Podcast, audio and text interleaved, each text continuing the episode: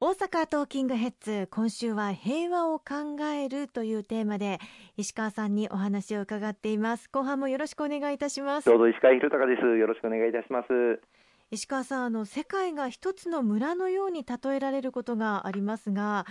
グローバル化が完全に進む中で平和への取り組み方というのも変化する可能性あるんでしょうか？そうですね。特にこの新型コロナウイルスの感染拡大によって、まあ、日本でもそうですけれどもより一層デジタル化そしてリモートの人間関係というものが大きな特徴であったというふうに思うんですね。このデジタル化がさらに一層進めばそれこそどこにいるかは全く関係ない国際社会というものがあの築かれることになってこようかと思います世界中のどこにいても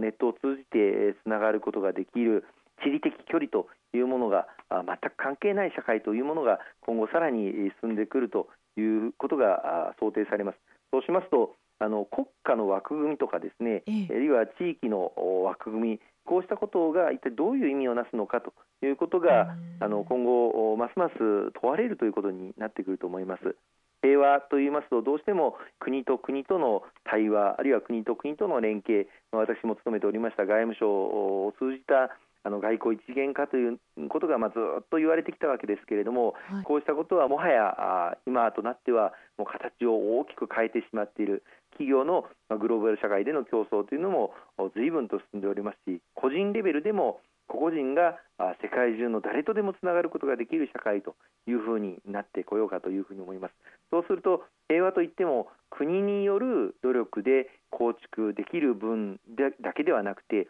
個々人であるいは企業単位で取り組むことができる部分というのが非常に増えてくるんではないかというふうに私は思いますね。だからあ私たち個々人が平和への意識あるいは国際社会との連携協調あるいは友人を拡大をしていくこうしたことに取り組んでいくことが今のまさにグローバル化が進む中での平和の構築というものに直結するんじゃないですかね。いろんな意見があるからこそじゃあ平和についての取り組み方というのも時代の変革によって変わってくるということなんですね。そうですねあの個人のレベルでももう言語を超えて例えばネットを通じての会話というのは同時通訳の機能もどんどんあの日進月歩で技術革新が進んでいますしまたあの企業においても企業活動というのはもはやそのどの国で事業をするかということはもうあんまり関係ないという時代になってきました。そうすると経済発展を考える上でもまた企業の発展を考える上でもその国だけの平和あるいはその国だけの安定ということを考える時代ではもはやなくなっているんだと思います。世界中でどこで紛争が起きたとしても、あるいは戦争が起きたとしてもそのことの、まあ、悪影響が世界中のどの国にも及ぶと。特に、まあ、日本はどうしても島国で海洋に囲まれたという理念があって一国平和主義というか日本さえ良ければいい。そうしたことをついつい思いがちになってしまうんですけれどもそうではなくて今これだけグローバル化が進み経済活動が活発になった社会にあってさらにこれから今後デジタル化が進んでネットで世界中の誰とでもつながるいつでもつながるそういう時代になるとまさに国際社会の全体の平和に、えー、日本も貢献しなければ日本の国益を損することにもなるということに直結すると思います。だからこそ、まあ、石川さんのお話にもありますようにいろんな国と協調して課題に取り組んでいくことも望まれるということなんですね。まさにそうですね。あの冒頭にも申し上げましたけれども特にこの新型コロナウイルスに対する対応ということは国際社会全体が協調して取り組んでいくことが最も重要だというふうに思います。特にワクチンの開発が大変期待されるわけですけれどもアメリカのファイザーと連携をして日本が6000万人分1億2000万回分これを提供を受けるということがあの大筋合意に至りましたしまたあのイギリスのアストラゼネカ社によるワクチンも治験が大きく進んでいるわけですけれども世界中に20億回分のワクチンを目指していますがそのうち日本に何回分ワクチンの接種を行うことができるのかまだこれは交渉が続いております。これはまあそれぞれの国の利害あるいは主張というのもあるわけですけれども個別に各国が主張だけしていても絶対まとまりませんので、はい、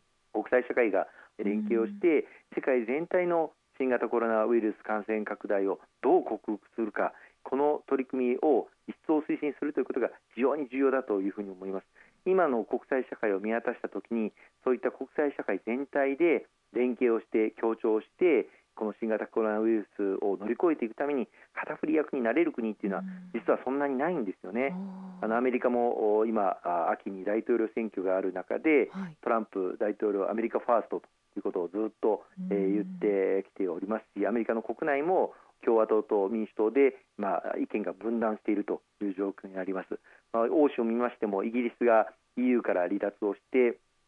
そしてそのことが具体的に今年の年末までの調整期間を経て実現をいたしますなかなか EU 全体としても国内に不安定な要素を抱えているあるいは経済的にも深刻な危機を抱えている EU の存続性が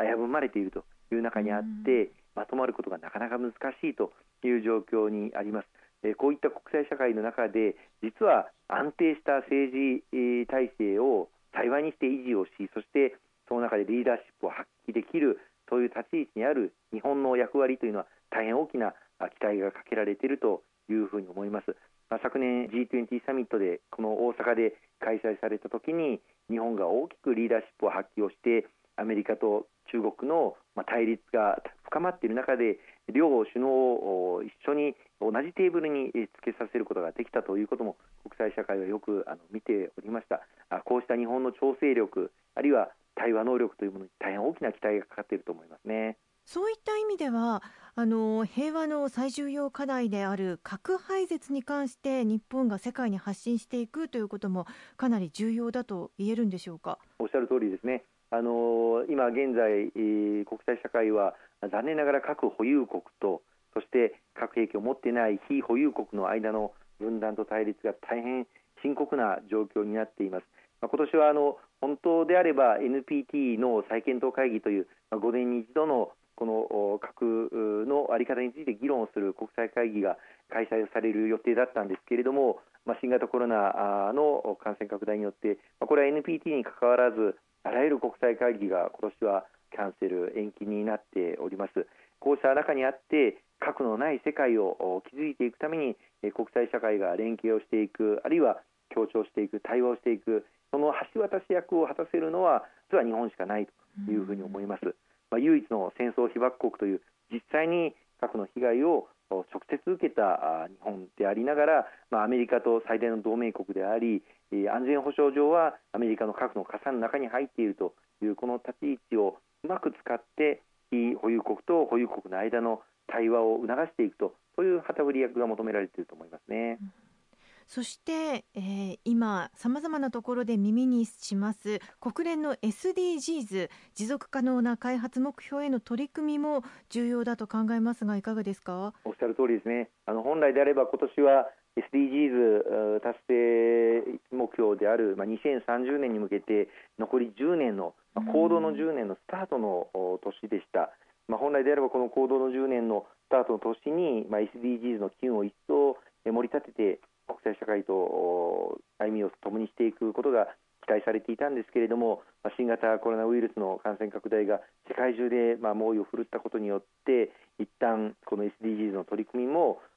ま足踏みをしているという状況にあります。しかしこの SDGs の基本的な理念である誰一人置き去りにしない社会の構築という理念はですねしっかりと国際社会の中に打ち立てられていますし特にこの新型コロナウイルスの感染拡大によってまあ、日本もそうですけれども世界中でありとあらゆる方々が大変悲惨な状況に今後ももしかしたらあ世界国際社会の経済はあ一層深刻な状況になることが想定懸念されています。例えば国連の平和維持活動国連の PKO に余力を割くことが難しくなってくる国も出てくるかと思いますので、そうすると世界各国の紛争もまた激化をしていく可能性もある、まあ、そういった中で国連が定めたこの持続可能な社会構築に向けた SDGs というものをしっかりと推し進めていくということ。特にそれを日本が中心になって進めていくということが大変重要になると思いますね。